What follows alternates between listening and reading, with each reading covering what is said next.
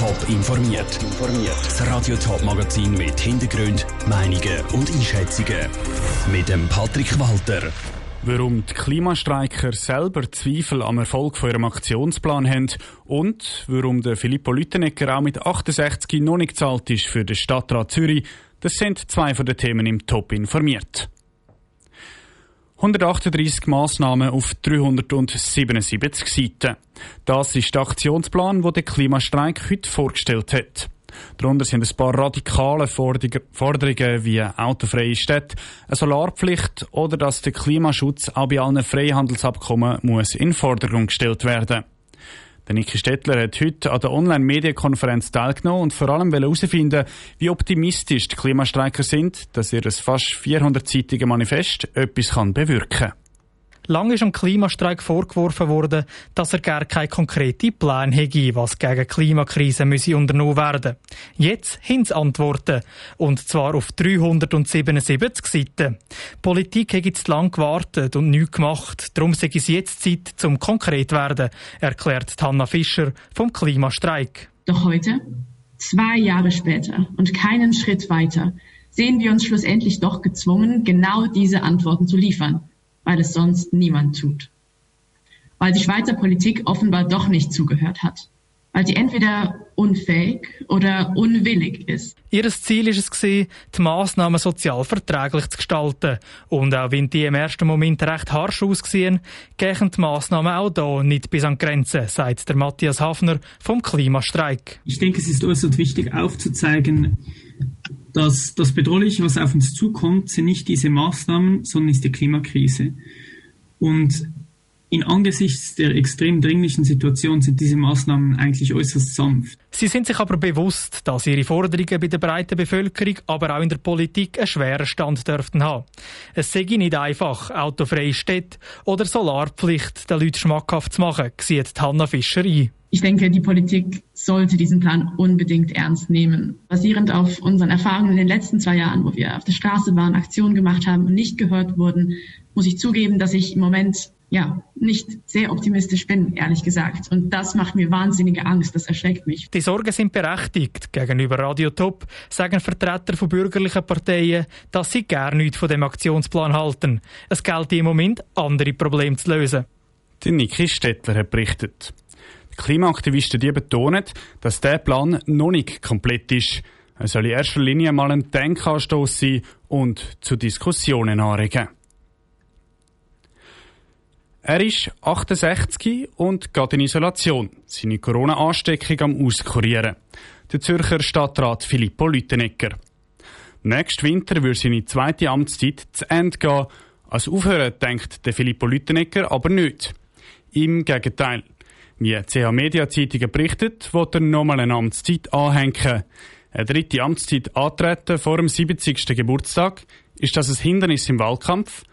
Clara Pecorino hat nachgefragt. Gibt es ein Ablaufdatum für Politiker? Nein, meinte Philipp Koch. Er ist Professor an der Zürcher Hochschule der angewandten Wissenschaften, kurz ZHW, und forscht zu den stadtpolitischen Fragen.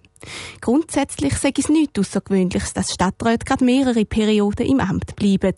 Auch wenn sie vielleicht schon ein bisschen älter sind. So wie der 68-jährige Filippo Lütenegger. Stadträte, die im Amt sind, denen wird eigentlich selten angelegt, sie sollen das Amt niederlegen, wenn sie selber motiviert sind zum Weitermachen, unabhängig vom Alter. Nächstes Jahr im Februar wählt die Stadt Zürich daneben die Mitglieder vom Stadtrat Zürich neu. Der Filippo Lütenegger wirkt agil und jugendlich und das Alter darf darum auch bei den Wählern keine vordergründige Rolle spielen. Es gibt aber ganz andere wichtige Punkte im Wahlkampf. Dass sie politische Ziele haben, die sie verfolgen wollen und dass sie noch Ambitionen haben. Und das ist wahrscheinlich jetzt für den FDP-Stadtrat in der rot-grün dominierten Stadt Zürich umso wichtiger, dass man nicht das Gefühl hat, ah, das ist quasi ein Sesselhocker, der einfach noch einmal vier Jahre überbrücken Und die Stadtzürcher FDP dürfte eben genau wegen der linken Mehrheit im Zürcher Stadtrat daran interessiert sein, den Filippo Lütenegger hier tatkräftig zu unterstützen, erklärte Philipp Koch. Mein Eindruck von außen ist der, dass eigentlich der Filippo Rütenegger sehr ein gutes Zugpferd ist für die FDP der Stadt Zürich, wo in den letzten Jahren ziemlich unter Druck ist und er, er ist sehr bekannt und er kommt bei vielen sehr gut an, die vielleicht sonst eher distanziertes Verhältnis haben zu der FDP. Wenn sich also der Filippo Lütenegger von seiner Corona-Erkrankung gut erholt hat und wieder fit und frisch kann auftreten werde sein Alter keine extra Hürde im Wahlkampf darstellen. Der Beitrag von der Lara Pecorino. Der Filippo Lütenegger, der ist übrigens seit 2014 im Amt als Zürcher Stadtrat. In zehn Tagen hat es für tausende junge Männer und Frauen in der Rekrutenschule geheissen, antreten zum Dienst. Das Coronavirus macht dem aber einen Strich durch die Rechnung. Gut die Hälfte der Rekrutenschüler werden erst einen Monat später im Februar in die Kasernen aufboten. Die, die jetzt noch einen Monat daheim bleiben, können nicht einfach Däumchen drüllen, sondern müssen sich mit einem Online-Lernprogramm beschäftigen. Wie das funktioniert, im Beitrag von Selin Greising. Wegen dem Coronavirus bietet die Armee von den knapp 12.000 Rekrutinnen und Rekruten nur etwa die Hälfte auf. Das sind vor allem die Rekrutenschüler in der Infanterie und der Sanitätsabteilung. Alle anderen, also gut 5.000 Rekruten, müssen sich daheim mit einem Computerlernprogramm beschäftigen. Dort sollen sie mal die ersten theoretischen Sachen lernen, sagt der Sprecher der Armee, Daniel Reist. Das theoretische Wissen können sie sich aneignen. Also man kann durchaus lernen, wie tut man jemanden beatmen, wie tut man eine Herzmassage machen, das kann man theoretisch lernen. Nachher die praktische Festigungsstufe, die fällt halt erst nach der dritten Woche an. Die Rekruten lernen also zum Beispiel die Sicherheitsvorschriften oder wie sie richtig grüßen, daheim am PC, selbstständig mit verschiedenen Modulen. Angst, dass die Rekruten einfach nichts machen und auf der faulen Haut liegen, hat der Daniel Reist nicht. Weil nach den drei Wochen E-Learning gibt es für die Rekruten in der Kaserne einen Test. Wir rechnen damit, dass sie rund sechs Stunden pro Tag mit dem äh, Programm beschäftigt sind, wenn sie so lernen, wie, wie sie sollten. Wir müssen da auf die Eigenverantwortung setzen. Und sie werden einen ausführlichen Eintrittstest haben in den ersten Tagen, wenn sie eingerückt sind. Und die, die dann nicht bestehen, die die dann sitzen wie alle neue Schule. Das heisst, wenn die anderen Rekruten in Ausgang gehen, müssen die Lernfaulen dann noch zusätzliche Kurs belegen. Neben den theoretischen Computerkurs sollen die Rekruten daheim auch Sport machen. Und zwar vier Stunden pro Woche. Auch das liegt, wie das Online-Learning, in der Eigenverantwortung der Rekruten. Wie fit sie sind, zeigt sich dann, wenn sie wirklich einrücken. Der Beitrag von der Selin Greising.